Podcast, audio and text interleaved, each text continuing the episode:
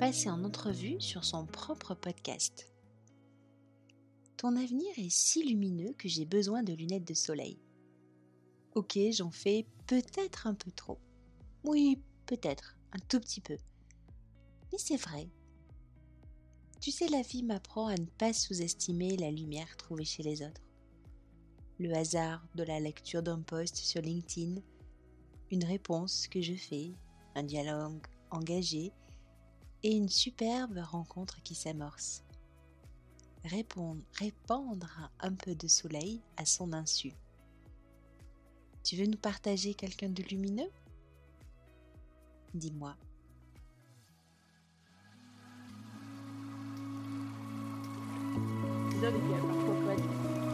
Ouais, j'ai entendu, j'ai entendu. Je te dis, euh, mais bon, je te prends. Ouais. Géraldine, du, le du coup, breton. c'est assez sympa parce que t'as une, t'as une sorte- ça commence comme ça, ça commence un petit peu. Ouais. euh, tu dis, tiens, ça, ça part de rien et puis c'est rigolo. Qu'est-ce que tu écoutes comme podcast? Plein de, plein, tout et n'importe quoi. Mais euh, ouais, des, des trucs un peu, euh, j'ai honte. Bon, non, tu pas obligé de Sans ça, le tien, le tien, c'est bien. J'ai l'impression, je me sens intelligente quand j'écoute ton podcast. Je me dis, ah, tu vois là, c'est. un- En plus, j'aime bien parce que tu pars parfois d'un truc. Je me dis, mais, où, Où elle elle va, Ouais, exactement. Ouais, va, mon dieu. mais, mais attends. Mais mais- dans ma tête, il y a le fil, hein, tu vois, j'ai à peu près, je vois à peu près, tu sais, les boulettes point là. mais là. tu le dis, tu le Mais dis. à un moment donné, j'ai dit, ouais, oui, vous-. Ouais, je dis, ah, mais vous allez voir, j'arrive. Et du coup, c'est rigolo parce que, bah, typiquement, celui, par exemple, tu vois, j'ai fait mes devoirs, mais celui sur, avec Homer Simpson, euh, pareil, mais où elle va? Et puis, génial en fait, parce que du coup, pile dans la thématique et tout. Ah, mais donc, euh, top. Mais tu vois, c'est. euh, Bon, ce challenge-là du podcast, euh, Jean- enfin, ouais, le défi J'envoie 2022, c'est. le- En fait.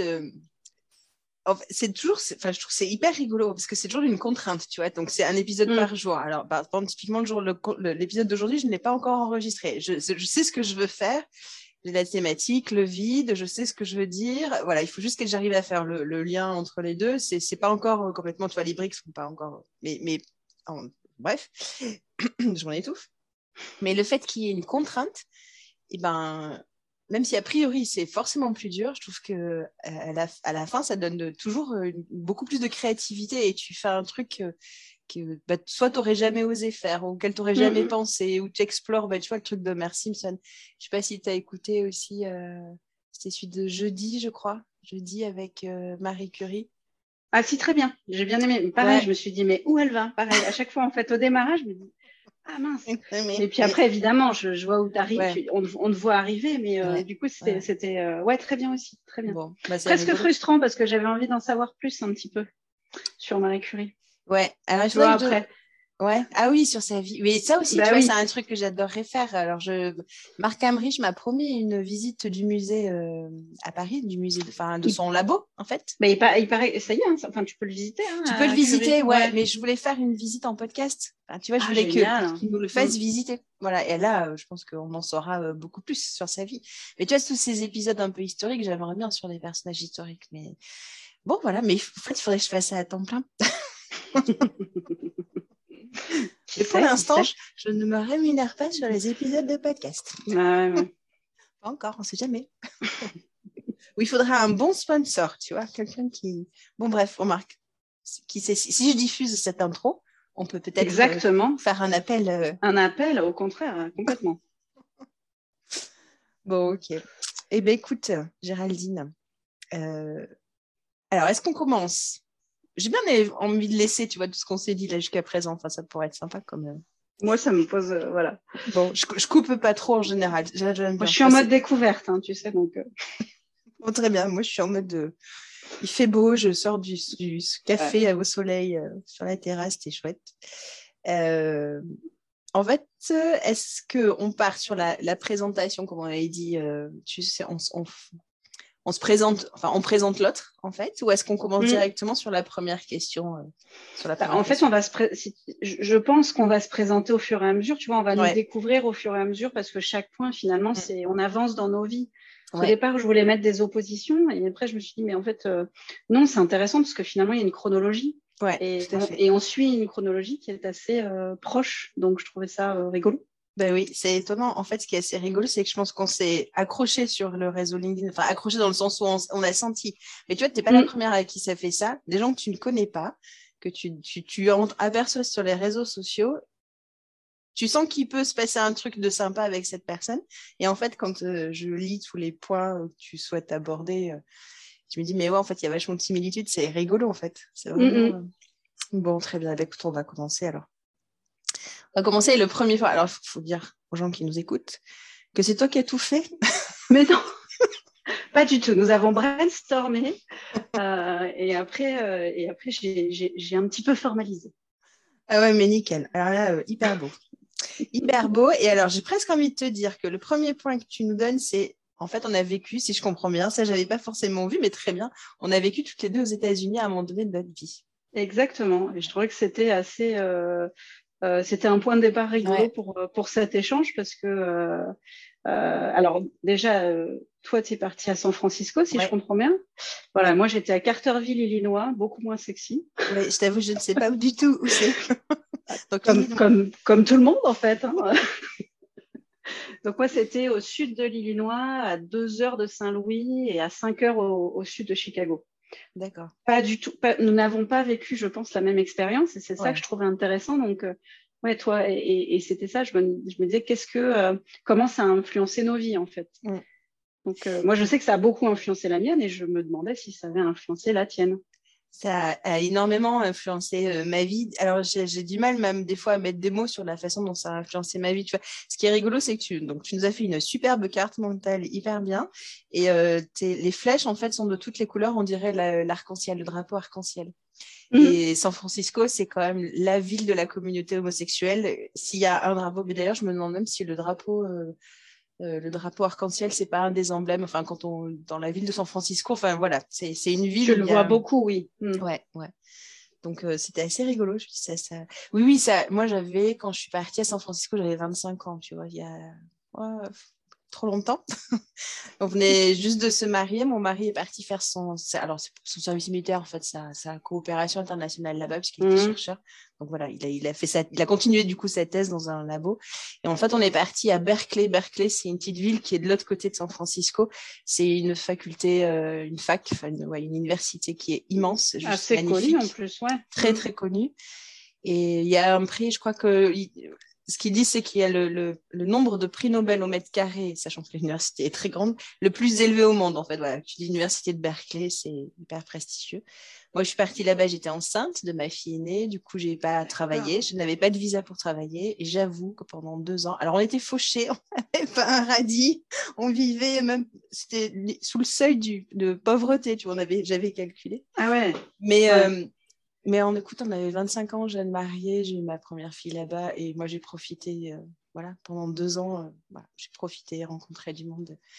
Et pourquoi ça m'a marqué? Parce que hum, tout en étant hyper semblable au continent européen, tu vois, tu te balades dans San Francisco, bon, il y a les buildings, etc., c'est un peu différent, mais tu as l'impression, tu pourrais être en Europe, mais la mentalité, la façon d'être et de vivre, euh, c'est en décalage complet. Donc, y a, on est toujours dans cette comme une ambivalence, peut-être Ouais, cette ambivalence, ouais, tout à fait. Tu crois avoir compris, ah ben non, t'as pas compris en fait. et puis les codes, les usages, les, rencontres, les façons d'être, les façons de faire, tout est différent. Donc, 25 euh, ans, ça te remue et puis ça te, je pense que ça, enfin nous, ça nous a ouvert sur. Euh, mmh. bah, C'était un petit peu ça mon idée, oui. C'est euh, l'ouverture sur le monde, j'imagine. On a, je pense que je connais San Francisco. Je peux pas dire que je connais les États-Unis. Je pense que toi, on, en Illinois ou Carterville. Oui, dans l'Illinois. Ouais, ouais, ouais, Carterville. Ah, oui. Mais c'est pas là, il n'y a pas un film de un livre de Stephen King à Carterville, c'est pas ça? Il, aurait pu, il aurait pu, non. Donc Carterville, euh, si je te dresse rapidement, euh, euh, pour faire une description, 3000 habitants, 300 temples, très très pratiquants protestants, vraiment dans la, tu sais, ce qu'ils appellent la Red Belt. Euh, donc, pas du tout la même expérience, puisque du coup, moi, je pars juste après le bac. J'ai 18 ans, je ne sais pas trop ce que je veux faire derrière. Je sais que j'ai envie de partir loin de chez moi et voilà, de partir un peu à l'aventure. Et euh, j'avais mis zéro critère, donc je ne savais pas où j'avais refusé de mettre euh, des critères de choix. En fait, tu sais, c'est les foreign exchange students. En fait, je pars en programme d'échange. Donc j'ai refait ma terminale aux États-Unis. Et donc, euh, bah, moi, j'ai vécu dans une série télé pendant, pendant, pendant un an, en fait. Hein, parce Mais tu étais dans, une, dans une famille, en fait. Dans une famille. Donc, moi, je suis fille unique qui, habite en, qui habitait en région parisienne, ultra dense, à 6 km de Paris. Et euh, j'arrive là-bas à la maison, euh, dans un appartement évidemment. J'arrive là-bas, euh, la maison, il y avait je crois six chambres, quatre enfants, un, ouais, un tout petit village très loin de, de, des grandes villes. Et donc, ouais, choc, choc des cultures. choc des cultures. Et, et du coup, bah, voilà, pareil, on profitait à fond. On a euh, après, moi, j'ai une deuxième famille, du coup, puisque euh, j'ai été hébergée par cette famille. Euh, j'ai vraiment, enfin voilà, aujourd'hui, on est toujours en contact et même la séparation était douloureuse parce que voilà, ils m'ont vraiment pris comme comme le cinquième enfant de la famille. Et, et, du coup, moi, ce, ce que ça m'a apporté, c'est au-delà de, évidemment, quand on est bilingue, quand on rentre, c'est quand même un plus, surtout pour un démarrage professionnel. Euh, mais c'est euh, l'ouverture, je pense, euh, sur le monde, une autre manière de voir les choses et puis pas peur. Je pense que typiquement, tu vois, le fait de faire un podcast comme, podcast comme tu fais ou l'approche de l'autre, en fait. moi, je me rappelle être rentrée et me mettre à parler avec les gens dans le métro. Les gens me regardaient en me disant Mais pourquoi me parlez-vous, madame? Mais qu'est-ce qu'elle a? Alors que tu sais, aux États-Unis, quand tu es dans la file, ah, bah, vous êtes de là, limite, ils te sortent les photos pour te montrer leur famille. Enfin, voilà. Donc, du coup, du coup, je crois que c'est ce côté euh, qui te casse la peur en fait euh, de, l'approche de l'autre, parce qu'ils sont très, euh, voilà, ça c'est quelque chose qui, font très bien. Après, il n'y a pas toujours de profondeur derrière chez les Américains. Oui, je suis d'accord avec toi.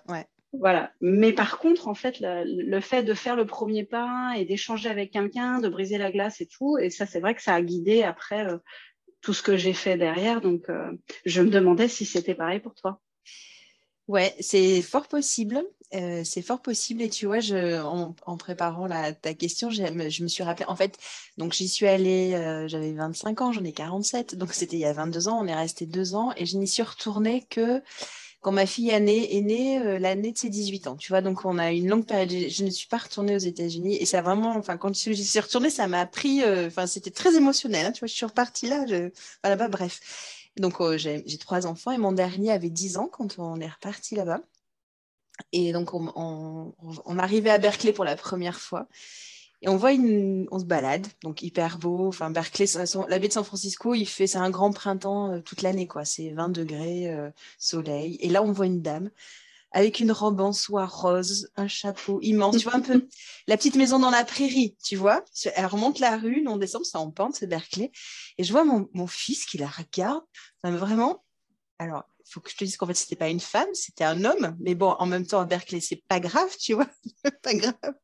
Il la regarde et en fait, bah, elle, euh, elle, lui, euh, Yel, peut-être on pourrait dire Yel maintenant, tu vois. Il maintenant, il lui sourit, tout va bien. Et mon, mon, fils se retourne vers moi.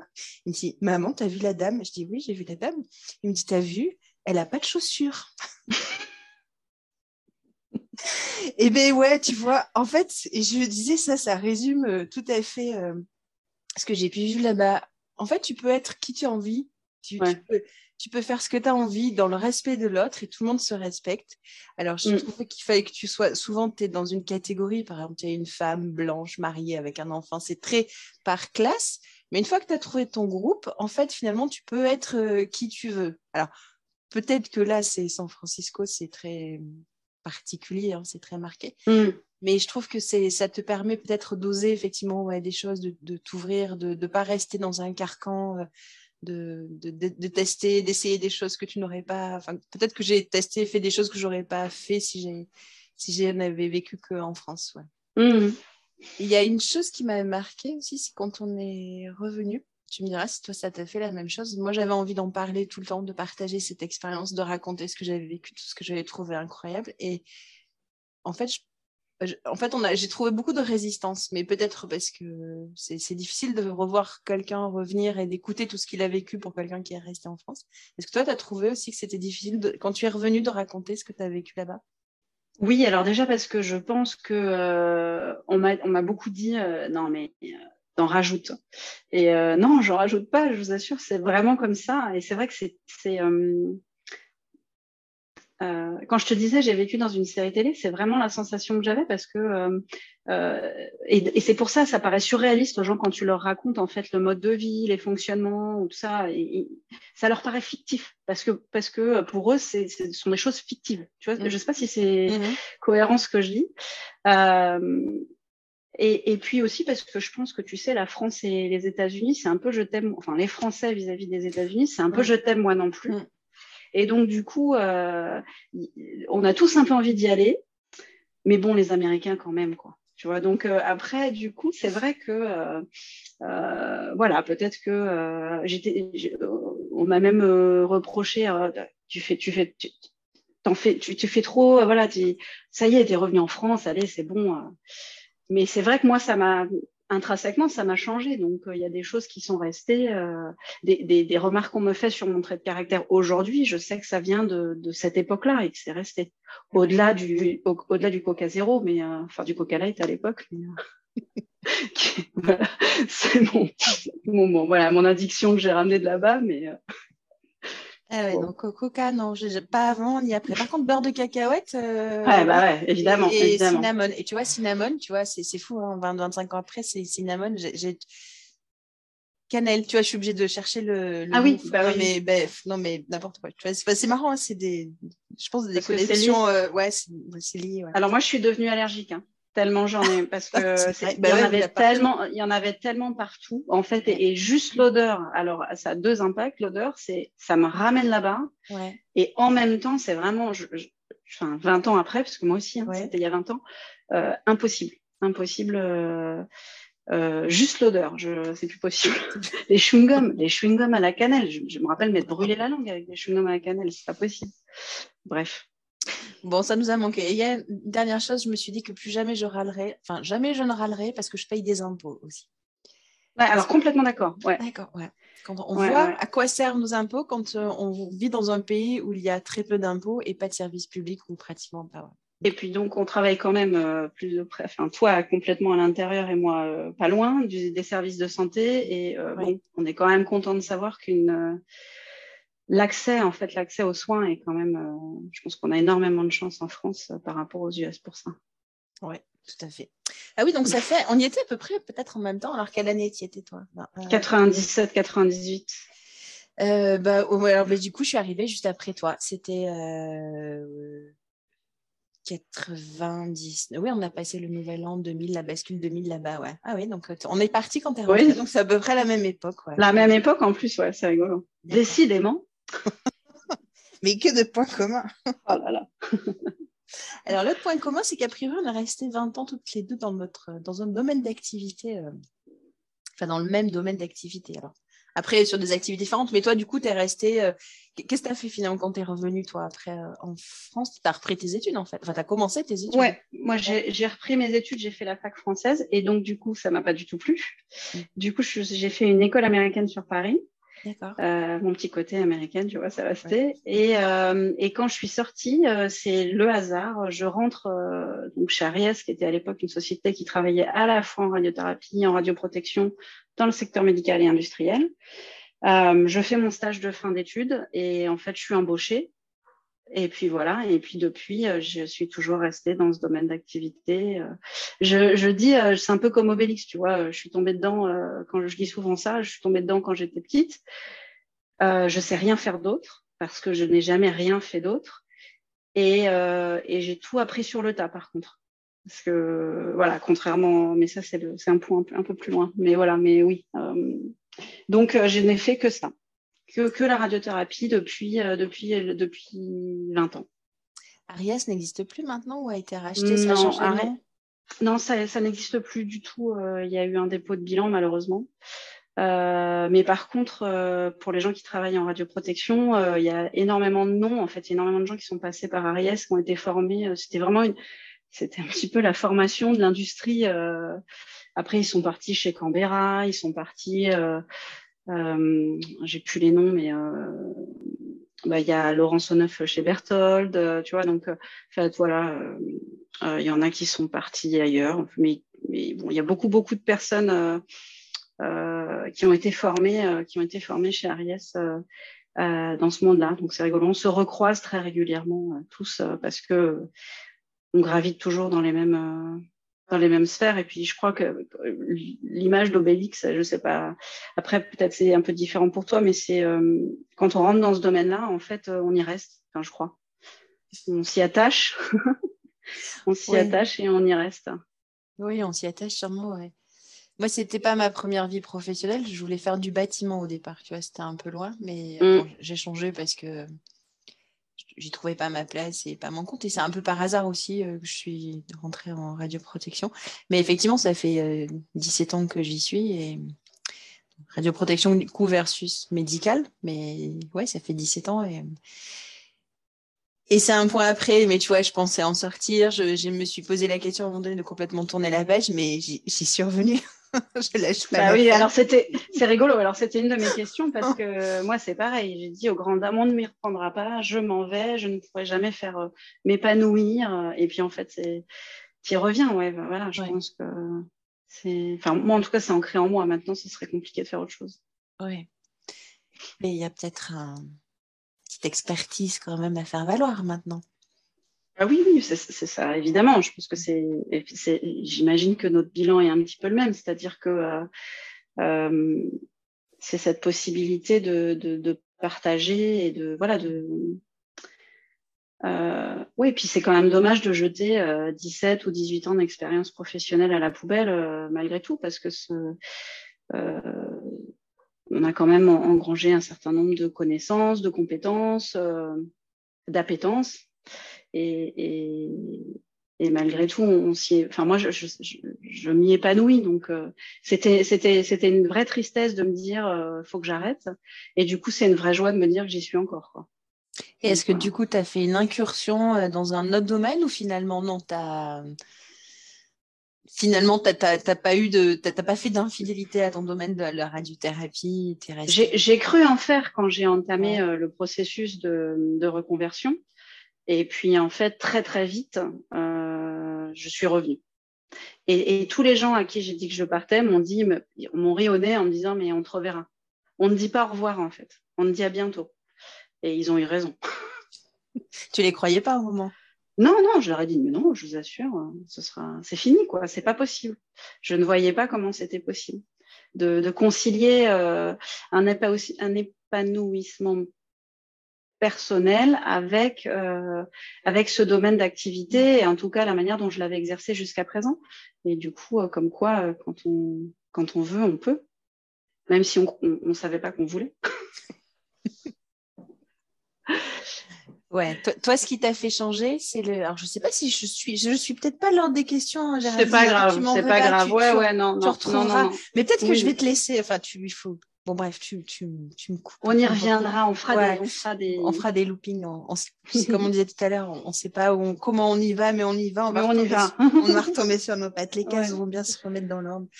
Euh, oui, toi, finalement, est-ce que ton changement, ça a été, ta volonté de changer, ça a été fondé sur le fait de, réconcilier une vie professionnelle et une vie personnelle?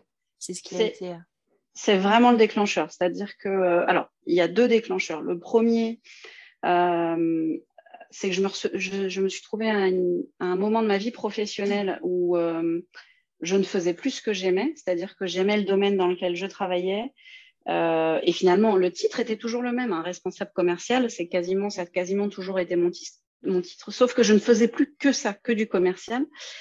Et qu'en fait, quand je faisais le bilan, bah, c'est la seule chose que j'aimais pas vraiment dans mon boulot. Donc c'est dommage, j'avais plus tout le reste. Euh, donc ça, c'est le premier point. Et le deuxième point, c'est que euh, ben, la radiothérapie, peut-être encore plus, je pense, que, la, que le diagnostic. C'est vraiment une niche dans le sens où euh, tu as 200 centres, 170 centres, 172 centres en France. Euh, et que du coup, quand tu travailles dans ce domaine côté industrie, euh, ne pas se déplacer et semble quasiment impossible parce que euh, du coup, euh, euh, tu vas voir tes clients, tu te, et voilà, tu te déplaces physiquement. Et ça, c'était avant le Covid et avant la découverte de la visio, hein, qu'on n'aurait jamais imaginé possible quand, quand j'ai pris ma décision. Mais du, mais du coup, oui, trop de déplacements et, voilà, ça, ça, ça, me pesait. Et donc, sur, sur une petite fille qui grandit aussi. Et donc, voilà, le choix, c'est quoi? C'est de la laisser se, être élevée par des nounous ou quand même de, participer un petit peu à son éducation. Et puis de la voir grandir. Donc euh, voilà, c'est vraiment ça, réconcilier une vie personnelle et une vie professionnelle et, réconcilier peut-être aussi mes valeurs et, euh, euh, et, ce que j'aimais dans ma vie professionnelle initialement avec, avec mon, mon, mon, travail au quotidien. Quoi. Et alors toi? Alors c'est pas pas la, conciliation vie personnelle professionnelle, je pense que c'est Bon, ça fait 17 ans, alors forcément, euh, les, missions que j'ai, elles, ont évolué, mais, mais pas tant que ça finalement. Là où je te rejoins, c'est que il y a 17 ans, j'ai commencé toute seule et maintenant, je suis dans une équipe parce que je suis encore toujours euh, salariée de, mon employeur actuel. Je suis en cours de transition, on va dire. Mais euh, voilà, on on est, j'ai une équipe avec six personnes et du coup, il y a beaucoup de management, il y a beaucoup d'administratif. Euh, là, j'ai un congé maternité dans l'équipe. Je suis presque contente, alors ravie pour elle, hein, du bébé et tout va bien et ça, je suis contente pour elle, mais presque ravie qu'elle soit en congé maternité. Du coup, je fais des terrains, je fais du contrôle, je repars à la rencontre des services. C'est ça qui était, je pense que ça, ça, tu vois, ça a été le déclenchant quand je me, j'ai fait un peu le bilan. Je me dis, ouais, c'est ne faire que de la gestion d'équipe, du management d'équipe. Euh, euh, de projets, euh, mais très administratifs, euh, très en amont et éloigné du terrain, mais parce que a plus c'est plus ma place, enfin c'est leur place à eux. C'est ça qui me, c'est ça en fait, et, sans, sans, retour possible aussi finalement, puisque chacun a trouvé un équilibre et ça fonctionne bien comme ça. Et c'est ça qui m'a, ouais, me, dire voilà, il faut, pas, faut partir sur autre chose, quoi, faire autre chose, bouger. Alors j'ai une question du coup, euh, parce que c'est une question que je me suis posée. Euh, donc c'est pas une histoire d'être d'être bon ou d'être mauvais manager, mais c'est une histoire d'aimer ça mm. euh, et, d'avoir envie aussi, tu sais, de, forcément grimper les échelons. Et en fait, moi, un des constats que j'ai fait, c'est que c'est pas forcément ça qui m'attire en fait. Mm. Tu vois, mon but dans la vie, c'est pas de devenir un manager de manager de manager en fait et de grimper les échelons. Moi, mon, mon constat a été que ce que j'avais envie, c'était de rester au contact des gens et de, dans la transmission. Et du coup, de ce que j'entends, je me dis que peut-être toi, c'est un petit peu le même, euh, bilan. Enfin, tu, peux être euh, une très bonne, euh, j'imagine en plus que tu dois très bien gérer tes équipes. Je je suis pas du tout, je, pense au contraire. Hein, mais je, peux comprendre aussi que c'est pas parce qu'on est bon et c'est pas parce que c'est pas forcément un, objectif dans la vie quoi je suis d'accord avec toi je pense que j'ai aimé ça quand c'était on était dans la phase de construction. Tu vois construction d'équipe ouais. Ben, ça c'est ça mais ben, je te comprends. Construction euh, de l'activité euh, surtout que c'est un, un, moment où j'ai recruté deux physiciens médicaux pour de l'imagerie. C'était 2013. Et c'est quoi un physicien en imagerie? Qu'est-ce qu'il doit mmh. faire? Qu'est-ce qu'il faut qu'il fasse? C'était un métier complètement inventé. Faire ça avec eux, c'était euh, génial.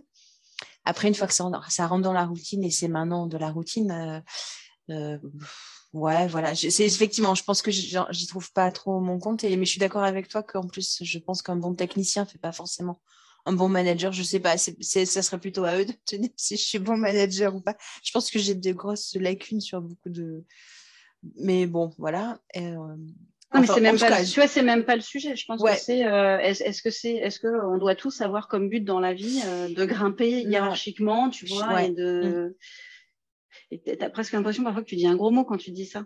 Alors dans l'industrie, je te le dis même pas. Hein, et alors quand dans, dans la fonction publique, tu dis que tu as envie de partir parce que tu as envie de créer quelque chose, c'est là, c'est parce que comme tu dis, c'est presque des gros mots, ouais. Oh, tu veux, mais pourtant t'es bien, oui, oui, je suis bien. le poste est intéressant, le poste est bien, mais ouais. Puis envie ouais, de, créer, de faire quelque chose, de. Et puis peut-être de créer des choses nouvelles, tu vois, comme ce podcast. Euh, j'ai, enfin, mon employeur actuel, je le remercie, m'a laissé cette possibilité de le faire. Euh, ça se fait, enfin, c'est autorisé et je trouve ça euh, génial. mais j'ai envie de le pousser plus loin, j'ai envie de faire, voilà, de, de faire des choses pour moi, comme j'ai envie, avec une liberté, mais de, construction. Euh, c'est même pas que je suis empêchée de faire dans ce que je fais aujourd'hui. Tu vois, ça, j'arrive pas forcément à, expliquer. J'ai, euh, en fait, je crois que j'ai envie de le faire euh, pour moi. Et alors, bon, tu vois, ça ressaute les. oui, mais du coup, c'était un autre de mes points, dis donc. Ouais, mais oui. Ouais, exactement. Alors, je ne sais pas si c'est à celui que je te. C'est à, si, c'est à celui-ci que je vais répondre. Mais vas-y, dis-moi. Euh, mais à un moment donné. Ah oui, tu me poses la question, est-ce que je pensais en arriver là? Tu vois, exactement. voilà. Donc, en arrivé là, je, suis, je le prends comme euh, euh, créer mon activité. Et exactement, tu as, tout compris. Alors, je, pense qu'il y a quelques temps, je t'aurais dit non. Mais en y réfléchissant, c'est un, c'est quelque chose qui est, qui est en moi très profond depuis, mais peut-être toujours, et que j'ai jamais osé euh, dire ou euh, avouer, ou me dire et même m'avouer. Euh, tu vois, on, parlait du bilan de compétences. On a toutes les deux fait, c'est un point commun, on a toutes les deux fait un bilan de compétences. Je crois que toi, tu m'as dit que ça s'était plutôt bien passé et que tu avais, voilà. Moi, bon, enfin l'entreprise super le monsieur qui m'a accompagné super mais à la fin c'est en fait à l'époque j'avais entamé une thèse euh, sur du géant 4 du code géant 4 j'adore faire du code j'adore ça mais euh, j'arrivais pas à soulever l'ambiance enfin le, tour de moi pas. C'est un sujet qui n'intéressait personne tu vois et faire une thèse quand tu bosses t'as pas de financement ça n'intéresse personne. Au bout d'un moment je me suis dit bon, j'arrête. Donc lui il m'avait dit bah, continuez votre thèse et faites biostatisticienne oh, oh c'était pas ça du tout, non, ça me faisait pas rêver, tu vois, je suis arrivée à la conclusion du truc, euh, non, c'était pas ça. Et en fait, en, relisant, tu vois, à un moment donné, il y a le mot, quand j'ai relu le, compte rendu de la, euh, il y a le mot boulanger qui est sorti euh, dans les métiers et, et, depuis, bon, j'ai passé mon CAP boulanger, mais je pense qu'à l'époque, j'osais pas dire que c'était quelque chose que j'avais envie de faire. Je pense que j'osais tu vois, c'est comme un peu une petite fille qui ose pas trop dire, tu vois. Je, Pourtant, j'ai toujours été élevée euh, en me disant, mais, enfin, on, on m'a jamais bridée dans mes, dans mes besoins. Mais alors, toi, c'est peut-être l'effet San Francisco d'oser être ce que tu veux, mais 20 ans après, tu vois, ça a mis le temps. Mais euh, il y a des choses voilà, qui sont remontées, des besoins profonds. Et je pense que être boulanger, en tout cas passer mon CAP boulanger et, et créer ma boîte, créer mon activité, c'est quelque chose qui était très profond en moi je pense que j'ai toujours senti qu'il était là. J'ai toujours été très attirée par euh, les, congrès ou les salons d'entrepreneurs, d'entrepreneurs au féminin, sur la cause féminine. J'en ai fait plein, euh, plein de. Ouais, c'est quelque chose qui m'intéresse. Euh. Je pense, voilà. Non, je pense que j'ai toujours voulu le faire. donc, je ne savais pas que j'arriverais là où j'en suis. Mais au fond de moi, je pense que ça a toujours été là. Ce qui n'a pas forcément été ton cas, a priori. Pas du tout. En fait, du coup, moi, c'est, ça, ça amenait une autre question. Euh, du coup, moi, je l'ai fait euh, presque, ça m'est tombé dessus en fait. C'est à la, à la fin de, de, ma reconversion, je fais donc une formation de formatrice et une certification. Et dans le cadre de la certification, on me demande de faire un, un de monter une formation. Je monte une formation bah, sur quoi? Sur la radiothérapie, vu que voilà, je ne connais que ça, et que quitte à essayer de transmettre, autant transmettre sur ce qu'on connaît et qu'on maîtrise. Et puis euh, la formation montée, je me dis mince, c'est quand même dommage, elle est, elle est chouette cette formation. Euh, euh, il y a peut-être un truc quoi. Et du coup, je et là, bah, comment faire? Le seul moyen, c'est de créer sa boîte parce que il y y a, personne le fait en fait, ça n'existe pas. Donc si tu veux le faire, Jarline, ben faut faut se lancer. Et moi, j'ai toujours dit, toujours dit, euh, j'ai travaillé beaucoup dans des petites, des petites TPE, PME, tu vois, vraiment petits, moins de 10 salariés souvent. Et j'ai toujours dit, moi, je suis un petit soldat. Je, je fais, enfin, tu vois, je, je travaille pour la, pour l'entreprise, pour la structure. Euh, euh, et, et, ça me paraissait vraiment invraisemblable que je puisse euh, me retrouver un jour à mon compte. Euh, et je pense, et c'est, tu vois, alors j'arrive à ma question. Euh, je pense aussi parce que c'est très rassurant de travailler pour quelqu'un, en fait, ou, ou du moins de, de travailler avec quelqu'un qui peut te guider. Et, et, et est-ce que toi, tu n'as pas cette appréhension, cette appréhension-là? C'est-à-dire qu'il y a beaucoup de décisions que je prends, de la plus petite à la plus grosse, euh, où je me pose mais des milliers de questions, et je pense qu'il y a beaucoup d'entrepreneurs qui se posent pas du tout ces questions-là. Et du coup, je, j'imagine que je perds beaucoup de temps en fait euh, à décider de certaines choses à cause de ces appréhensions. Euh, euh, de, mal faire en fait, de, ouais, de mal faire. Et je, me demandais si, euh, si ça c'est un syndrome personnel ou si toi aussi, tu vois, dans tes démarches, il y a beaucoup de, où ça te paraît euh, évident et puis et puis t'y vas quoi. Je pense que la seule chose qui m'a paru évidente, c'est de créer l'organisme de formation pour reprendre une formation, donc la, formation de personnes compétentes en radioprotection, qui était portée par l'université de Bordeaux et qui allait s'arrêter parce que les personnes euh, qui étaient en charge partaient à la retraite et puis il y avait la nouvelle certification de l'arrêté de 2019 qui arrivait, etc. Donc ces personnes, euh, enfin voilà, avec qui je travaille, m'ont dit bon, on arrête cette formation et en fait à partir du moment où elle m'a dit euh, parce que c'est une médecin en l'occurrence qui portait la formation, m'a dit j'arrête. Ça m'a paru comme une évidence de créer mon propre organisme de formation pour faire perdurer cette formation qui est un peu atypique, euh, parce que très peut-être euh, très spécialisé dans le médical. Euh, enfin, tu vois, c'est vraiment PCR médical. Enfin bref. Mm. Mais je pense que c'est la seule chose qui m'a paru évidente en fait. Maintenant, oui, chaque décision, mais, mais tout, enfin tout. je pense que j'ai jamais aussi mal dormi depuis que je me suis lancée dans l'aventure. Euh, je sais pas, oui, non, non, je pense, enfin, je, oui, tout me pose question, ouais. Mais à la fois, je pense qu'on est plus épanoui, mais en même temps, on se pose beaucoup de questions, quoi. Hein, c'est curieux comment, tu vois, c'est très, c'est perturbant parce qu'à la fois, tu dis, ah, je suis mieux. Mais alors, qu'est-ce que je me prends la tête? Je sais pas, c'est un peu. Oui, c'est vrai, tu as raison. Oui, oui, c'est un peu contradictoire, mais, mais je pense que c'est la réalité, ouais. ouais. Hum, pourquoi? Mais parce que justement, il n'y a personne. Euh, il y a personne qui. Il n'y a pas de garde-fou, quoi. ouais, voilà, c'est ça. Mm, mm. Ouais. Est-ce que toi, tu fais partie d'un groupe, euh, d'un groupe d'entrepreneurs ou quelqu'un qui se lance? Est-ce que tu fais alors, pas d'un groupe d'entrepreneurs. Après, j'ai un groupe de, de, personnes qui étaient en formation avec moi. On est resté en contact et c'est vrai qu'on se soutient. Tu vois, dans les, réflexions sur Calliope, par exemple, on, on, a, on a beaucoup échangé. Euh, euh, donc ça, ça m'aide beaucoup. Euh, ça m'aide beaucoup sur cette partie-là. Mais après, sur la partie business entre guillemets, non, là, je suis toute seule. Donc mais bon, voilà, mais euh, on avance. Hein. oui. Est-ce que tu dors bien, toi? C'est quoi tes phases de. C'est quel moment dans la journée où tu réfléchis à tout ça? Est-ce que le matin, le matin. Ah, moi, c'est moi, je suis du matin, moi. Ouais, donc euh, moi, je suis hyper. Euh, tu vois, par exemple, là, le, préparer le, podcast, je l'ai fait, je crois, entre 7h30 et 8h. il fallait, voilà, c'était c'est ta zone de productivité. Ah non, mais vu ce que tu as sorti, euh, je pense qu'effectivement, tu es hyper productive le matin. ce créneau horaire. C'est bien de l'identifier, c'est bien. Et toi, du coup, alors j'en conclus que c'est la nuit. Ouais, mais alors la nuit, le problème, c'est que je suis pas très productive. C'est que ça me réveille en me faisant stresser, bah tu vois, et puis ça tourne. Et puisque quand tu te réveilles à 4 heures du matin avec une idée qui tourne, qui tourne, mm. euh, elle est absolument insoluble. Tu te rendors au bout de 2 heures et tu te réveilles à 7 heures. Puis à 7h30, ouais, devant un café, tu te dis, bah oui, euh, c'est évident, je vais faire comme ça. Mais c'est tout simple, presque. pour, pour, euh, pour, rebondir là-dessus, j'avais une, formation là à monter et euh, j'ai une séquence sur laquelle je bloquais, mais complètement. il fallait que j'essaye de. Enfin, je voulais chercher un jeu pour. il y a un logiciel de double calcul, donc c'est une obligation réglementaire en radiothérapie. Et je voulais essayer d'aider le. trouver un. faire un truc ludique, donc je cherchais un jeu. Ça m'a mis. J'ai mis trois heures le, la veille. Le lendemain, je me suis levée, j'ai pris un café. Ça m'a pris cinq minutes pour débloquer mon problème. Oui, tu vois.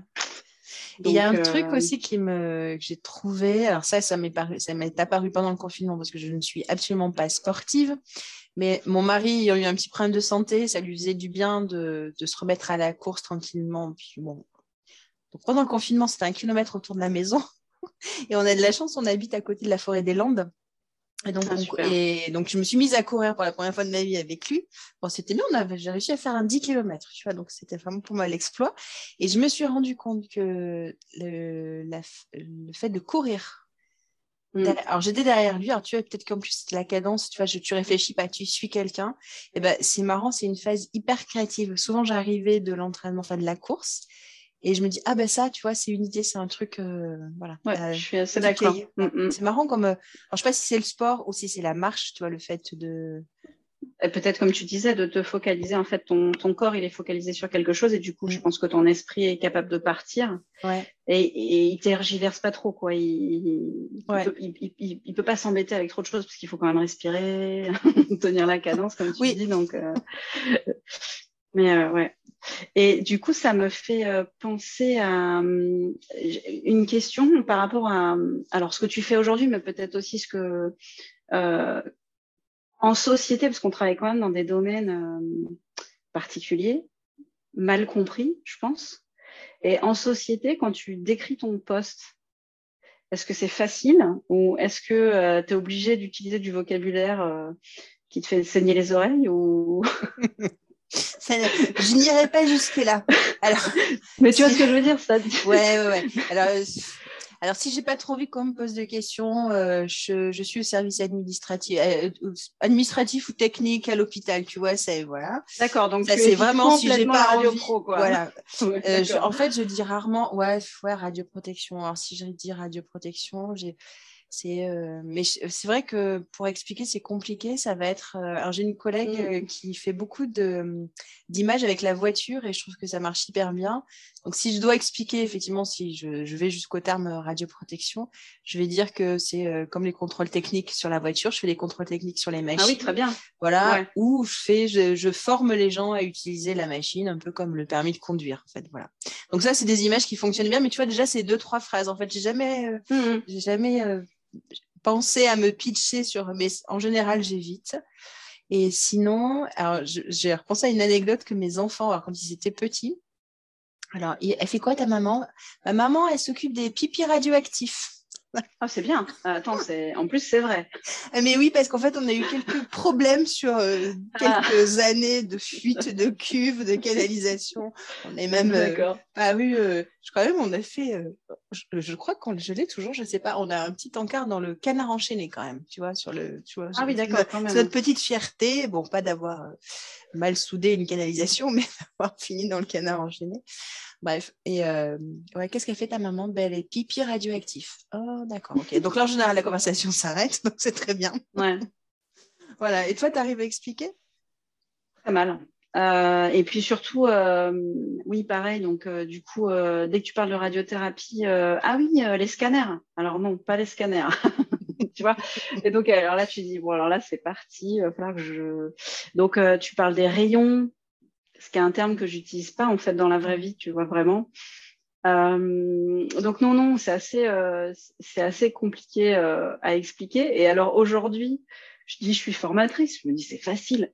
Arrête, t'es formatrice. en quoi? Mais ouais, exactement. Mais en quoi? C'est pas un métier? Bah si, c'est un métier formateur. C'est fou quand même, non? Est-ce que toi tu te heurtes à ça aussi? Non, je pense que la partie formation, quand euh, j'en parle, c'est plus simple finalement. Euh, formatrice, alors en personne compétente en radioprotection peut-être. Alors mais peut-être que moi je peux faire un raccourci plus simple. Tu vois, je peux dire formatrice en gestion des risques professionnels. Tu vois, c'est plus simple. Je, c'est plus large. Je, je, je centralise pas ou je focus pas sur euh, la radioprotection, mais finalement sur, que, sur une conversation comme ça, je peux le dire, ça passe assez facilement. Toi, peut-être ah radiothérapie, c'est peut-être trop large en fait, ou, ça fait un ouais, et vraiment, et alors vraiment la radiothérapie, ouais, je pense que ça fait peur et que vraiment les gens ne, ne... enfin, sauf à avoir eu euh, quelqu'un dans ta famille. Bon, après maintenant, je pense qu'on a tous quelqu'un dans sa famille, mais euh, malgré tout, c'est un terme qui est, enfin, c'est un milieu, enfin, un domaine de, qui est très mal euh, compris en fait, Ce qui très est mal connu. Hein ce qui est peut-être d'autant plus compliqué pour toi à expliquer, c'est que finalement, si j'ai compris, tu vois, dans ce que tu fais, si je reformule, c'est qu'en fait, tu, fais en plus des formations à la demande. Tu n'as pas, euh, voilà, c'est ça. Exactement. Oui, oui, comme toi, où c'est une formation. Euh, voilà, moi, c'est vrai que c'est vraiment des formations presque personnalisées, en fait. Euh, et, puis, et puis, quand tu travailles du côté de l'industrie, en plus, tu, tu ne fais pas partie du, monde des soignants, en fait. Donc, en plus, toi, tu gravites autour d'un domaine. Donc, comment t'expliques Voilà. Donc, c'est assez. Euh, je, me demandais, euh, voilà, si toi aussi, tu avais des, parfois des problèmes de, formulation. Euh. J'ai cru que ça irait mieux en devenant formatrice, mais pas du tout. A non. Et du coup, tu interviens pour le milieu médical et le milieu industrie dans tes formations? J'adorerais intervenir pour le milieu médical, euh, mais pour l'instant, je... après, ça fait un an hein, que j'ai commencé l'activité. Donc, c'est vrai que j'ai été sollicitée tout de suite euh, en industrie. Et puis aussi, la formation que j'avais montée dans le cadre de ma certif était vraiment euh, axée sur l'industrie. C'était, euh, grosso modo, cette formation, c'est vulgariser la radiothérapie pour quelqu'un qui n'est pas du domaine et essayer de à la fin de la formation, à l'issue de la formation, enfin, enfin que, la personne soit capable de parler le même vocabulaire, tu vois, euh, parce que finalement la radiothérapie c'est une langue étrangère hein, pour beaucoup et du coup, bah voilà, c'est un petit peu euh, leur, leur, apprendre à, à, à, comprendre les problématiques, à comprendre les fonctionnements, à comprendre les interactions. Euh, pour leur faire gagner du temps parce que c'est très très long quand tu n'es pas du domaine euh, de, de t'intégrer finalement dans ce domaine, d'en comprendre la complexité, parce que je, pense que c'est complexe, euh, et du coup d'être capable d'être efficace dans ton, dans ton travail au quotidien quand tu interagis avec des physiciens médicaux, avec des radiothérapeutes, avec des manips, euh, voilà, qui ont un langage à eux, qui ont des problématiques qui sont quand même très spécifiques. Et donc, euh, donc c'était mon idée. Et ça a l'air de ça, ça a l'air de prendre. Et côté, euh, j'adorerais euh, aller travailler côté euh, hospitalier. et là, à l'inverse, ce serait plus de, de, transmettre la partie qui me vient du secteur privé, c'est-à-dire peut-être aider dans tout ce qui est organisationnel, tout ce qui est optimisation de la communication, euh, oui, optimisation de l'organisation, des choses, tu vois, qui viennent, qui me viendraient plus finalement de mon expérience. Euh. Mais ça, c'est très, très, très dur. Tu sens qu'il y a une, il y a une envie euh, des gens du terrain, mais pas forcément une, une envie de, des donneurs d'ordre. Donc bon, voilà. Ouais, ça viendra petit à petit, sûrement. Ouais. Mais je comprends l'histoire du, du, langage. même moi, tu vois, ça fait 17 ans que j'interviens dans un service de radiothérapie, mais en qualité de, alors maintenant conseiller en radioprotection, mais euh, c'est vrai qu'ils ont, ils ont, ouais, ils ont un langage qui est à eux et ouais, c'est vrai, c'est pas toujours euh, simple. Toi, typiquement, une des, une des, propositions que je voulais faire moi, c'était des formations euh, courtes pour les gens qui n'étaient pas du domaine mais qui travaillaient aussi dans le, dans le secteur hospitalier en interaction avec la radiothérapie, typiquement le diagnostic. Euh, parce que par exemple, il y, a des, contraintes en radiothérapie sur comment tu dois positionner, quand tu fais un scan, comment tu dois positionner ton patient, pourquoi. Et, je, le fait d'expliquer en fait euh, aux personnes qui vont réaliser les examens pourquoi on leur met des contraintes euh, et quel est l'impact derrière sur le traitement du patient, je trouvais que c'était pas forcément une mauvaise idée parce que quelque part, euh, ça les impliquait aussi dans ce qui se passait après et euh, ça leur permettait de comprendre et, du coup, peut-être, euh, tu vois qu'avec une meilleure communication et une meilleure compréhension entre les deux services qui travaillent de plus en plus ensemble, en plus l'imagerie maintenant, on fait de la, du multimodalité en imagerie, tu fusionnes de l'IRM, du PET, du CT. Donc, ça me paraissait intéressant, tu vois, que tous ces gens-là, essayer de les aider à ouais, à communiquer, à optimiser cette communication pour améliorer, euh, euh, c'est peut-être un gros mot, mais l'efficacité. Euh, l'efficacité. les, les, interfaces, de toute façon, tu sais que s'il y a un risque, c'est à l'interface. Enfin, le, le, plus gros, la plus grosse attention, elle doit être portée là, parce que c'est là où tu as le plus.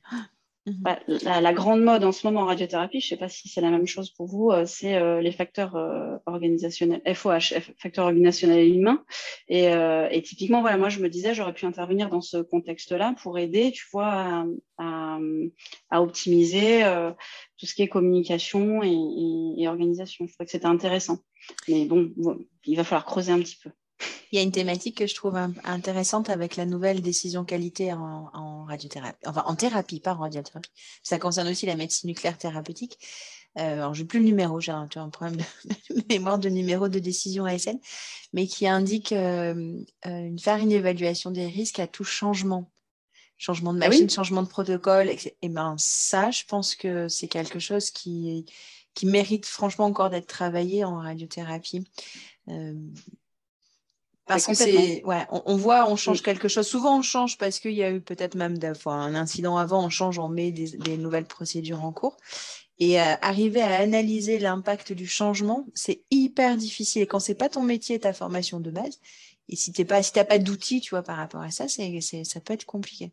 Faut avoir une, petite piste, si jamais tu ouais, mais ça, ça il y a un rapport de l'IRSN là qui vient de sortir, un guide en fait sur euh, justement euh, euh, la mise en place de nouvelles techniques ou de nouvelles machines en radiothérapie. Typiquement, c'est ce qu'il dit. C'est ce qu'il dit, c'est que euh, voilà, il, il, il, est très important d'évaluer l'impact du changement, de, de, bien. La formation est très importante.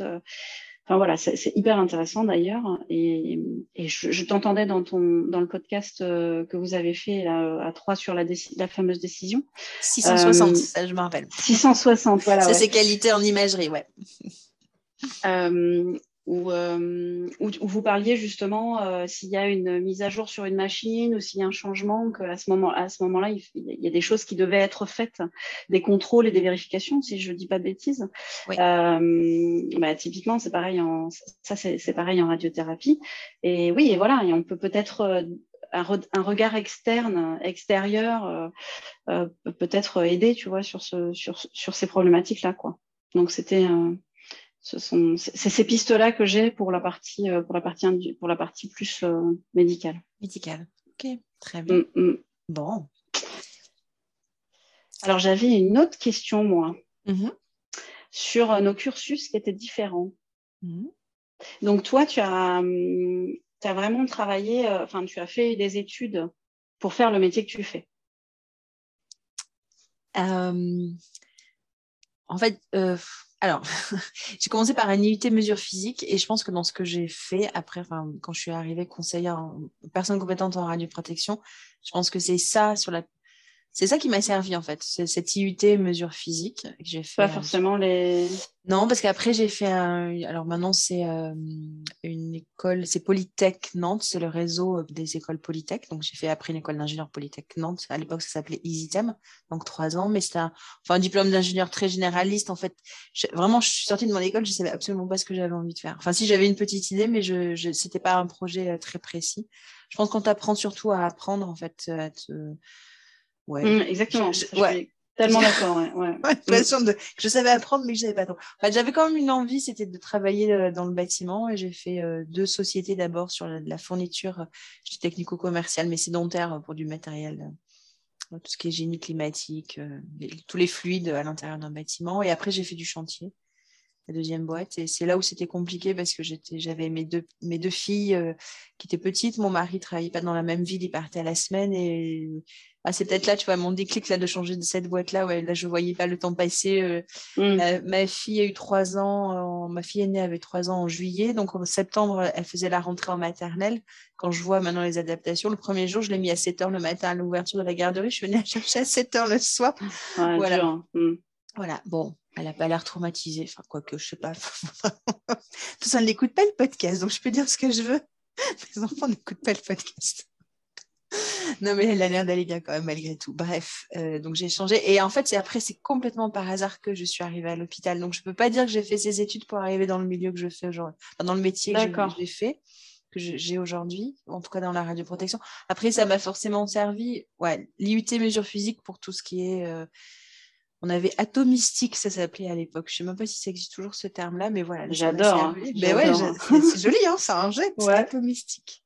Et après, j'avais ce, enfin la, ouais, ingénieur, tu vois, gérer des projets, puis être autonome sur, tu as une question, et puis tu réponds, tu vas chercher les gens, les compétences, tu gères ton truc. Voilà, ça c'est à l'époque, à l'école d'ingé, je pense qu'on apprend ça. Et après, euh, je rebondis sur une petite euh, question qu'ils nous avait notée par rapport peut-être au syndrome de l'imposteur.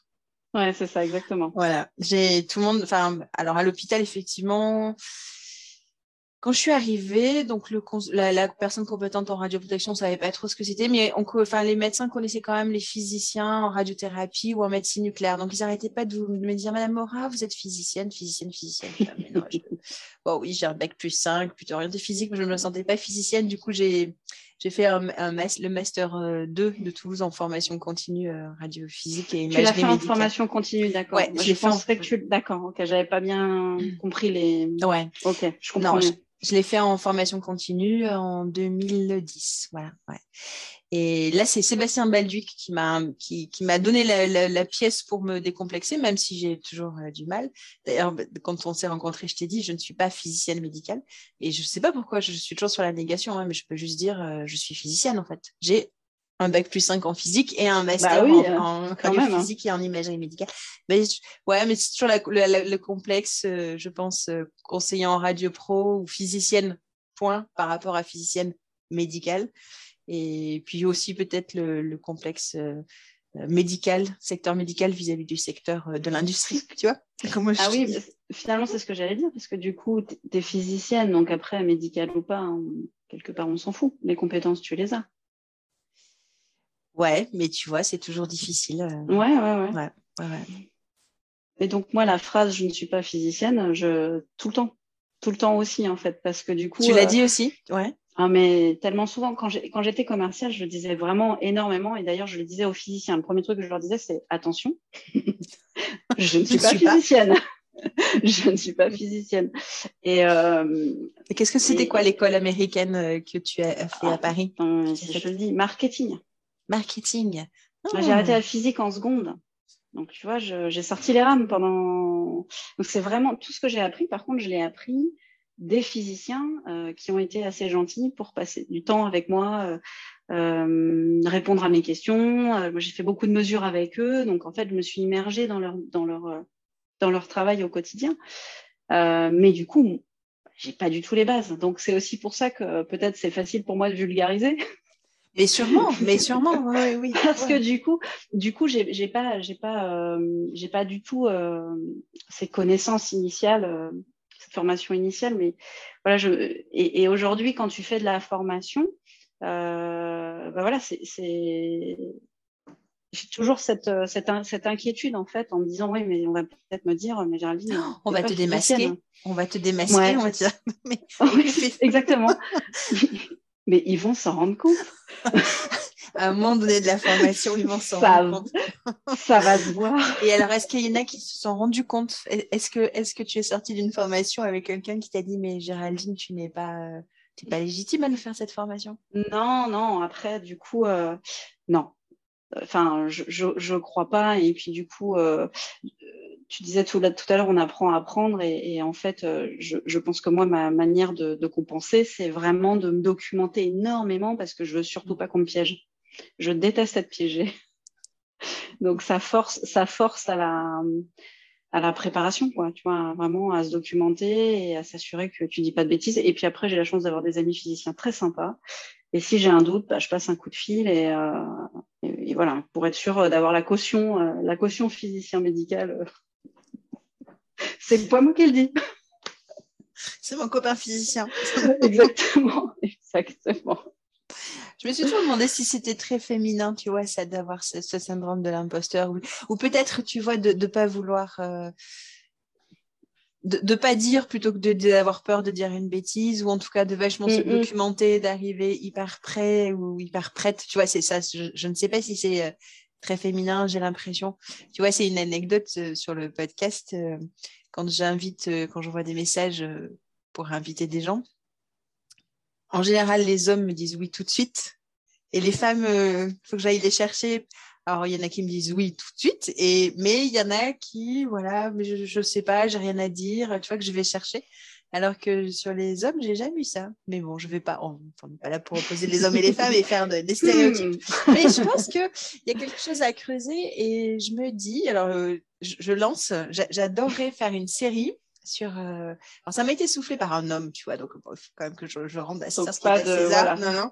Euh, je me dis, alors, bon, c'est peut-être très genré et stéréotypé, mais le, c'est au mois de mars, la journée de la femme, c'est le 8 mars?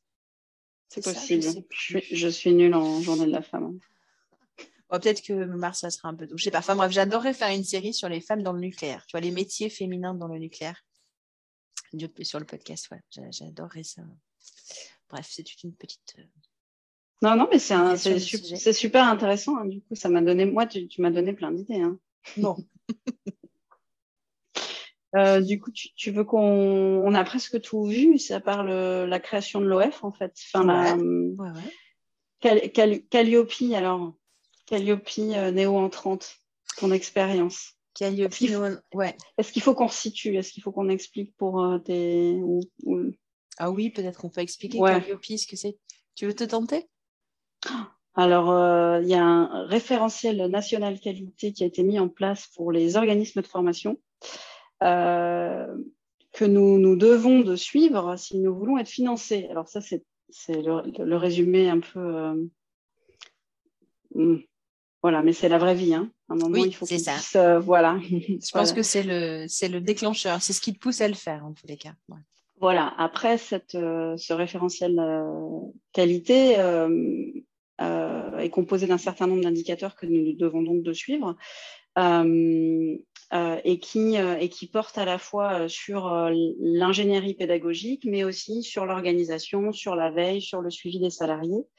Je, dois en oublier, mais et donc forcément qui force à la structuration, on va dire, et qui force aussi les organismes peut-être de formation à tendre vers un, système qualité, même si c'est pas dit et on est, loin des systèmes qualité que toi tu as pu expérimenter, euh, euh, je pense, euh, dans, le cadre de ton travail. Malgré tout, c'est très structurant, je pense, et ça impose quand même une certaine rigueur, peut-être aussi, euh, qui peut être assurante aussi pour les, euh, donneurs d'ordre et pour les, et pour les stagiaires en fait. Hein. Je sais pas.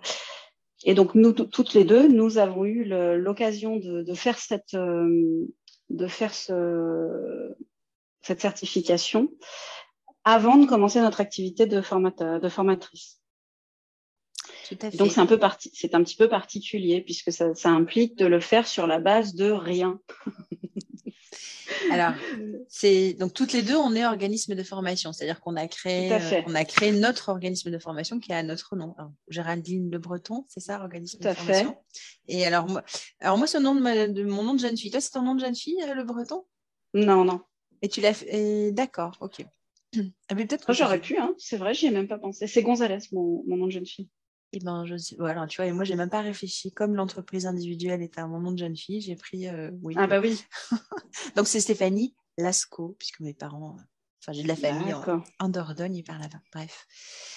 Euh, Donc, on est organisme de formation. Donc, effectivement, si on veut être, euh, que nos formations soient financées par les, les, don- les donneurs d'ordre, il faut qu'on en soit Calliope. Et depuis le 1er janvier 2022, Tout à même fait. si je me demande s'il n'y a pas une petite, y a pas une, y a pas une souplesse. Une dérogation jusqu'à euh, mars. D'accord, c'est ça, ouais. Ok. faut que tu aies engagé le processus euh, Ah. d'ici début mars. Ouais. Ouais. Alors, moi, je me suis fait certifier, alors comme néo-entrante, donc, enfin, c'est-à-dire que oui, c'était le début, mais sur une formation quand même. Parce qu'a priori, ce que je n'avais pas compris, mais ça doit pas être simple, tu peux te faire certifier sur papier même avant ta première formation. Toi, euh, tu avais. C'est mon cas. Ce qui est d'accord, c'est ce que tu avais fait. Mm, mm. Ok, Ouais. d'accord. Donc moi, j'avais quand même, j'ai fait une formation pour être certifiée euh, organisme de formation personne compétente en radioprotection. Cette formation a été euh, auditée en même temps que je réalisais la formation et elle s'est finie le vendredi et le lundi, j'avais l'audit Calliope sur tout le process. Ah Oui, d'accord. T'as peur de rien. Non, mais quand tu sais pas, tu fais, voilà, tu sais. Exactement. Alors là, pour le coup, Voilà. euh, je suis Hein tellement d'accord. Oui, oui, oui, tout à fait. Comme tu disais tout à l'heure, on sait pas, on y va, quoi, voilà. Alors, je, pense que j'ai passé un mois de juillet, un mois d'août un peu compliqué, ouais. Je, je pense que c'est la première fois que mes enfants m'ont dit pendant mes vacances, donc j'ai préparé euh, Calliope et la formation. Enfin, du coup, c'était intéressant quand même parce que je faisais les deux en parallèle. Du coup, je préparais la certification. OFPCR, organisme formation personne compétente en radioprotection, en même temps que je préparais la certification Calliope. Du coup, c'était super intéressant. Ouais, mes enfants m'ont dit à un moment donné, maman, t'es en vacances. Viens. Euh, je peux pas, j'ai trop de boulot. je c'est franchement, c'est la première. ouais, J'ai passé euh, tout mon été à bosser euh, là-dessus, tous tous mes congés, à bosser là-dessus. Et j'ai trouvé, euh, alors dans l'épisode que tu mentionnes avec euh, Laurent et Valérie, à un moment donné, Laurent, il fait allusion et, et parle de démarches un peu administratives. Je pense que c'est perçu pour beau- par beaucoup comme ça. Sur, euh, c'est, très administratif euh, Calliope, mais je pense qu'il y a une vraie richesse derrière à se poser Mm. et, et sur la partie euh, pédagogique. Euh, moi, je sais, alors, j'ai, appris mes petites notes là, ce qui m'avait, ce qui m'a vraiment, et tu vois, j'ai mis des jours à voir comment je pouvais arriver à, à, à greffer euh, tout ça. Tu vois, quand tu sens que les, les, les briques elles sont pas bien euh, encastrées les Mm. unes dans les autres, c'est quand j'ai dû écrire ouais, le guide d'animation, les objectifs pédagogiques versus les compétences attendues versus euh, l'adéquation aux enseignements, enfin aux heures d'enseignement qui sont décrits euh, dans le décret. Et comme je ne voulais pas faire une formation, euh, enfin c'est pas mon principe, je veux pas faire une formation. Euh, euh, euh, attends, j'en ai même perdu le mot, je sais même plus comment ça s'appelle. Enfin, Descendante, non? Ouais, voilà, je suis au tableau, je, je donne Oui, un cours et puis après on fait un TD. Magistral. Je voulais pas faire de Magistral. magistral. Voilà, Ouais. tout à fait. Je voulais pas faire magistral. Du coup, ça demande une vraie recherche de bah, quels sont tes outils, quelle est ta méthode pédagogique, ce que tu veux utiliser. Tout à fait. Et je trouve que, et de toute façon, tu es obligé de le formaliser dans Calliope. Tu es obligé d'organiser ton guide d'animation, tout ça, tu l'écris, tu le. Mm, mm. et, et Calliope m'a vraiment forcé à me creuser les méninges et à tout organiser pour que ce soit que tout soit logique en fait, que tout mm. s'enclenche. Et je pense que j'aurais pas eu Calliope, je serais pas allée dans ce je serais pas allée dans ce détail en fait niveau détail. Ouais, niveau détail. Qu'est-ce que tu en penses toi? Comment tu as vécu ça?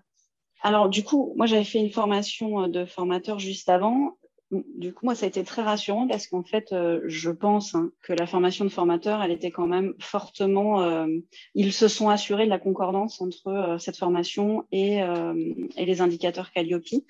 Donc, moi, j'ai trouvé ça rassurant sur la partie ingénierie pédagogique parce que du coup, j'étais dans les clous.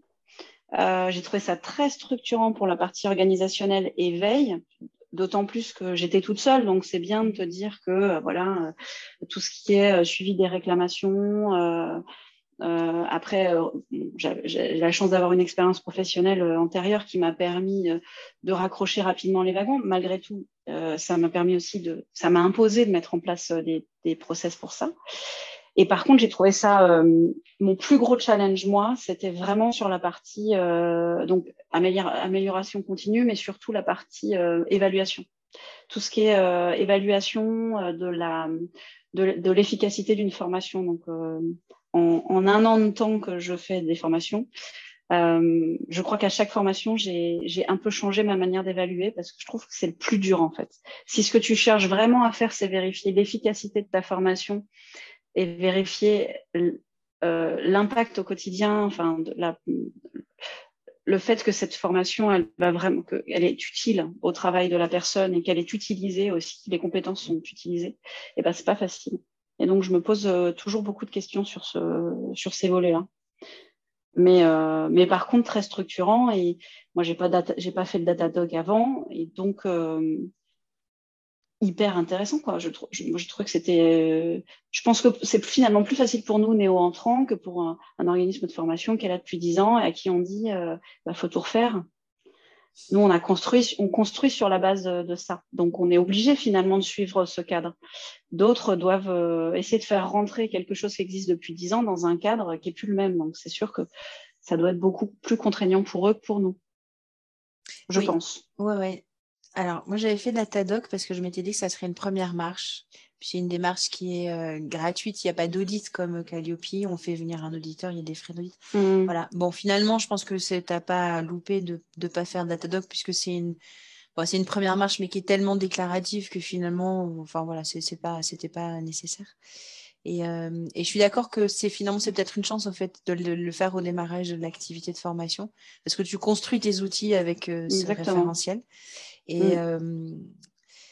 et je pense que de demander à des gens qui font depuis 10 ou 15 ans de la formation de s'assurer bah, que les, les, formateurs ont bien les compétences pour, ça doit être, oui, ça doit être questionnant. Alors que finalement, si tu le fais dès le démarrage, voilà, ça rentre, enfin, c'est des pratiques et ça se fait bon, toujours avec bienveillance, je, de toute façon, mais ouais, je pense que c'est plus simple de, de, le faire au démarrage Calliope. Donc, tu l'as eu, tu as été certifié Calliope. Oui, oui, j'ai eu, j'ai eu euh, deux non-conformités mineures et euh, enfin non, j'en avais une majeure sur les sur la partie, mais comme beaucoup de monde, il m'a dit euh, sur la partie PSH, tu sais, personne en situation de handicap, mmh. parce que j'avais pas, j'avais j'avais eu du mal à identifier en fait les acteurs de les acteurs et puis très rapidement, voilà, je me suis donc ça a été. Et toi? Mmh. Oui, premier coup, toi? Oui, oui, oui. Euh... Non, j'ai même pas eu de petites euh, remarques. Hein, euh, non, non, ouais, non, du premier coup. Donc j'étais contente. après, peut-être le fait le, aussi, enfin, il y avait une. Ça se raccrochait à une formation, tu vois, j'avais des preuves, peut-être c'était plus simple aussi pour l'auditeur. Euh, voilà. Non, mais très fière, j'avoue, je suis sortie de là, j'étais contente. moi aussi. mais je crois qu'on on, peut être fier. Attends. Euh. Ouais, on peut être fier. T'as raison. Et si on ne l'est pas pour nous, qui veux-tu bah soit? Exactement, hein? exactement. Ouais, ouais. je suis tout à fait d'accord.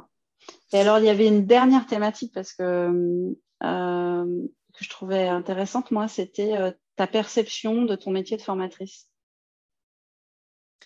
Ouais, écoute, euh, ben, avec Laurent, donc, qui est formateur, que j'ai interviewé pour le podcast, alors qui est passé le. C'est, alors, c'est le 61, je crois, l'épisode 61. En fait, il, donc lui, ça l'a un peu chamboulé ce, ce, ce, Covid, cette phase de, de, mm.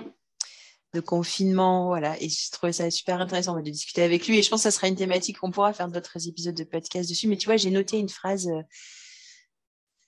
Euh, j'avais noté une phrase, en fait. Lui, il me dit, avec les, les, les, élèves, les élèves, les stagiaires, enfin, je sais pas comment tu peux les appeler. En mm, fait, mm. Euh, ce qui est important, c'est de discuter et, c'est, ce n'est pas de parler c'est vraiment de discuter avec eux.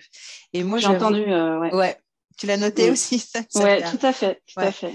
Et je trouve que, en fait, ce, Ouais, même formatrice, ce terme, tu vois, c'est former. Est-ce que vraiment tu formes les gens? Est-ce que, est que tu mets tout en œuvre pour qu'ils qu'ils en, en, apprennent quelque chose, qu'ils repartent avec des choses, des éléments actionnables, etc. Mais bon, voilà, je sais pas s'il est encore une fois le terme formatrice, je suis pas sûre que ce soit le plus adapté. Mais discuter, tu vois, le fait vraiment de discuter plutôt que de parler avec les gens, d'aller euh, sur des sujets euh, profonds. Et c'est un échange, en fait, parce que moi, j'ai l'impression, quand je sors d'une formation, je me suis autant nourrie de ce que les gens de, ces discussions, de ce que j'ai pu apprendre, parce que j'apprends forcément des choses.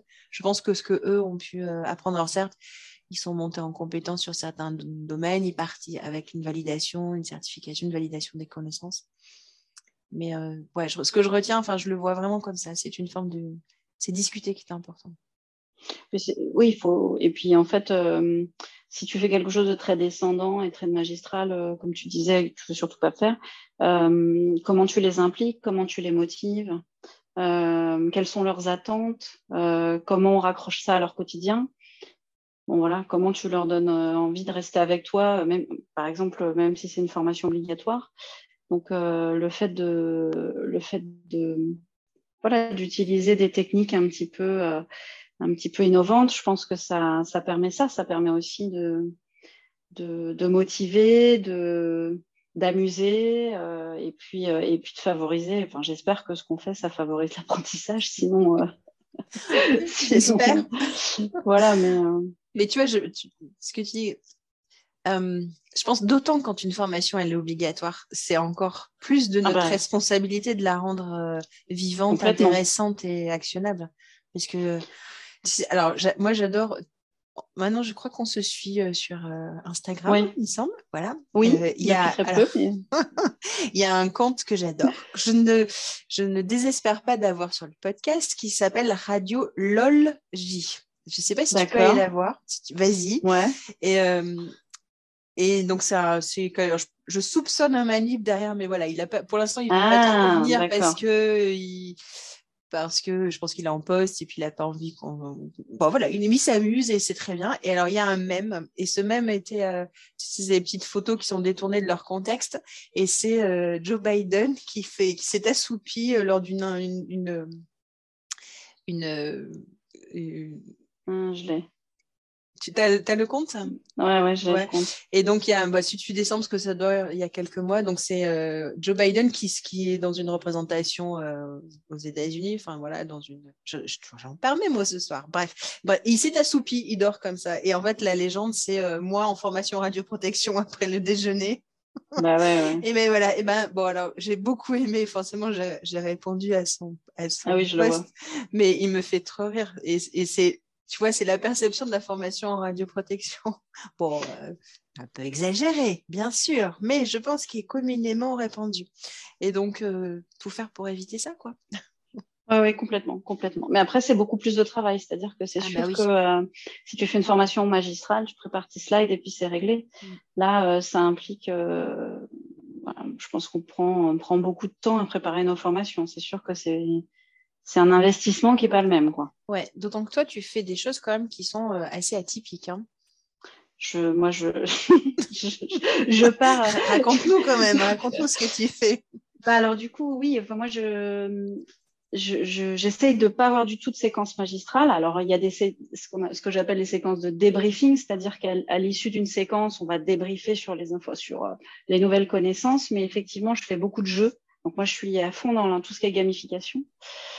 Euh, et on va dire que les deux, les, deux, oui, les deux, deux trucs les plus fous que j'ai fait peut-être jusqu'à présent, j'ai créé un jeu de cartes de la radiothérapie. donc euh, qui recense un certain nombre de familles. En fait, l'idée, c'est que tu gagnes euh, les cartes au fur et à mesure de la, de la formation. Euh, et après, tu joues avec ces cartes en mode puzzle. Donc, tu dois, euh, euh, je donne des, des scénarios donc sur la base, par exemple, d'une étape avec une localisation, et je vais demander à la personne au fur et à mesure de me dire, ben, qui, où, quel est le matériel de repositionnement, ou suivant la formation de contention ou de contrôle qualité, voilà. Et donc du coup, l'idée c'est de leur donner des mécanismes donc c'est gratifiant parce que tu gagnes en fait euh, chaque connaissance quelque part tu la gagnes physiquement, tu vois. Et puis euh, dans mes rêves les plus fous, j'imagine qu'ils se baladent après en rendez-vous avec leur petit jeu de cartes dans leur sacoche et puis qui se disent tiens attends qu'est-ce que avant d'aller en rendez-vous? Et le retour est très positif. Ils aiment beaucoup euh, ils aiment beaucoup le jeu de cartes. Et puis derrière le jeu de cartes il y a des définitions quand même accessoirement euh, ce qui leur permet de d'avoir toujours ces, ces notions là et puis après le ce qui, là où je me suis beaucoup amusée, euh, je sais que tu avais réagi sur LinkedIn, c'est que j'ai fait un escape game et donc, euh, l'escape game, c'était de valider euh, tout ce que nous avions vu en formation. Et euh, bah, l'idée, c'était c'était quelqu'un qui, on, va imaginer que c'est un physicien médical qui rentre dans un service. Et grosso modo, il faut il faut qu'il puisse s'assurer que la, la, patiente puisse être traitée pour pouvoir partir en vacances. Donc, il doit passer par toutes les étapes. Alors, évidemment, on a synthétisé ce qui se passe en six semaines en, en 45 minutes, mais Mais l'idée, c'était, euh, voilà, donc euh, il y a une enquête, il faut trouver quelle est la bonne personne, à qui je dois donner les, à qui, euh, enfin, quelle est, la personne dans la salle de dosimétrie qui va faire le contourage, par exemple. après, il y a une panne machine. Alors, si la machine n'est pas réparée, ben, comment on va faire? Donc, il faut qu'il répare la machine. voilà, donc on, on s'amuse et puis à la fin, on appuie sur le bouton et la patiente est traitée, on est content. Donc ça, je me suis, je me suis bien amusée. Ça, c'était vraiment très rigolo à faire et c'était encore plus sympa de les voir le faire. Ça, c'était vraiment super sympa. Oui, c'est sûr. Enfin, quand j'ai vu passer ton post sur LinkedIn, je ne pouvais que réagir forcément. Tu vois, c'est des choses, ça titille, mais c'est excellent. En plus, que, ce que tu me racontais, c'est que tu les as pas fait jouer en. C'était pas en présentiel, c'était en Non, ouais, on c'est ça la difficulté en plus. Alors, euh, ouais, ouais, ils étaient, plusieurs, ils étaient en équipe, ils se sont mis tous ensemble, et ça, c'était très sympa de les voir faire. C'est, euh... non, non, non, attends, c'est pas lui, c'est pas lui, je suis sûre que c'est pas lui. Comme tu serais toi euh, sur un jeu quand tu fais un escape game dans la vraie vie. Donc, ils sont vraiment pris au jeu.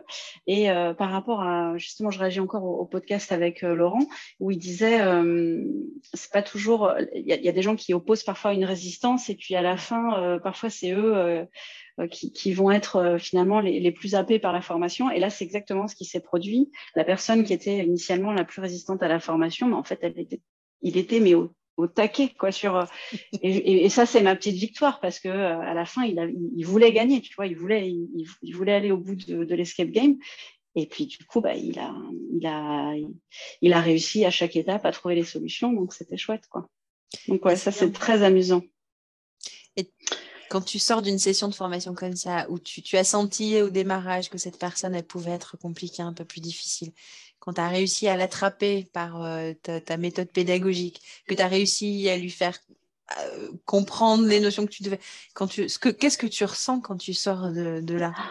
C'est euh, galvanisant en fait.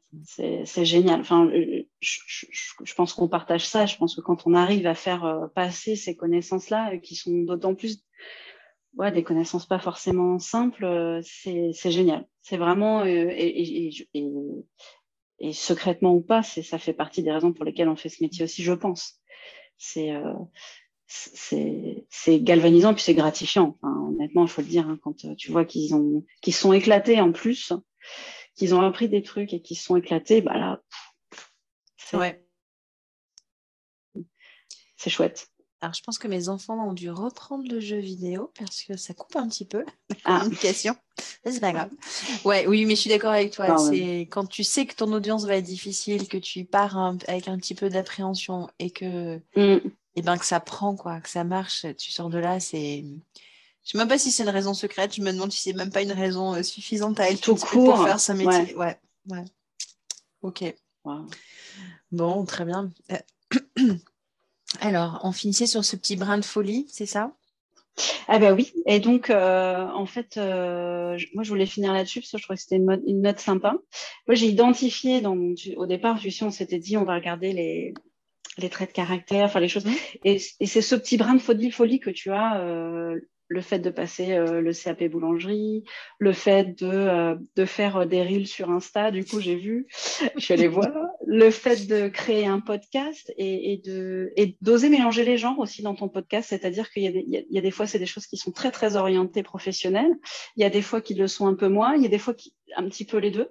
Finalement, tu mélanges un petit peu les deux et je trouve ça hyper intéressant. Euh, et, et du coup, eh ben écoute, euh, c'était peut-être la note de la fin, mais moi ça m'a inspiré parce que euh, ça m'a donné envie. Je, je, je, trouve ça, je trouve ça, euh, voilà, il faut, faut, faut oser et, euh, et c'est pas toujours facile. On en parlait tout à l'heure. On se pose plein de questions existentielles et, et, et voilà, c'est bien d'avoir des, des, personnes comme ça euh, qui t'inspirent et qui te donnent envie de faire moi, j'ai toujours besoin d'un petit, tu vois, il y a quelqu'un qui inspiré sur l'escape game et puis bah, là, tu m'inspires. Et donc, euh, écoute, j'espère te recevoir un jour euh, quand j'aurai osé lancer mon podcast. Eh ben écoute, franchement, je pense, tu vois, tu, tu mon cadeau de la journée, de la semaine, du mois, je sais pas, c'est, c'est, euh... bon déjà c'est très gentil ce que tu me dis. Effectivement, je me sens jamais très à l'aise. J'ai encore plein de doutes à mélanger tous ces genres, comme tu dis, mais c'est pas grave. Voilà, maintenant, je fais, j'ai l'âge où je peux faire ce que j'ai envie de faire. Je pense, c'est une question d'âge, mais je le fais. Mais que tu te, enfin ouais, que tu sois motivé et que tu, bah, ah, pour lancer ton podcast, je trouve ça euh, génial et et je suis contente. Ça y est, hein, là j'ai plein d'idées. Hein. C'est vrai. je pense que je pense que je te ferai écouter mon premier épisode avant de avant de le poster. Ouais. Euh, voilà pour aussi une manière euh, pour moi de te, bah, te remercier finalement de m'avoir. Euh, ouais, je pense que l'envie. Quelque est... part indirectement, tu, tu, bah oui, mais ça, ça, ça pousse, tu vois. Oui, voilà, l'envie. sollicité, euh, ouais elle était là et, et c'est, je suis juste le petit, le petit coup de pouce, mais c'est chouette. C'est chouette parce que je pense que dans, dans notre milieu, si tu tapes radioprotection, physique médicale, radiothérapie, il n'y en a pas tant que ça des podcasts dans notre milieu. Et, et plus il y en aura, plus les gens seront habitués à en écouter. Mm. L'audience sera large et, et, il faut que ça soit quelque chose de, de répandu. Enfin, il faut, Ouais, et comme le disait le, fameux Laurent, euh, ouais. je, maintenant je suis très curieuse de rencontrer. Euh, je peux organiser ça. Est-ce, que, tu, la prochaine fois que tu viens sur Bordeaux, tu me dis, puis on fait un épisode avec lui. Euh... Ah enfin, bah, je sais pas si tu viens sur Bordeaux parfois, mais. Bon, je trouverai une excuse. Mais en tout cas, c'est un outil pédagogique aussi, je pense, qui est vraiment très, très puissant, quoi. Donc, euh, top. Bon, merci. Eh ben, écoute, euh, merci à toi. Ça me, ça oui, finir là-dessus sur euh, la naissance d'un prochain podcast. Euh, on, le, on, le, guette et. Et maintenant, je l'ai dit, donc. Hein. Tout le monde. Là, je peux. Tout le monde l'a entendu. Alors, tu remarques, je ne te demande pas de, de, de date de, de, lancement ou de nom. Ou de...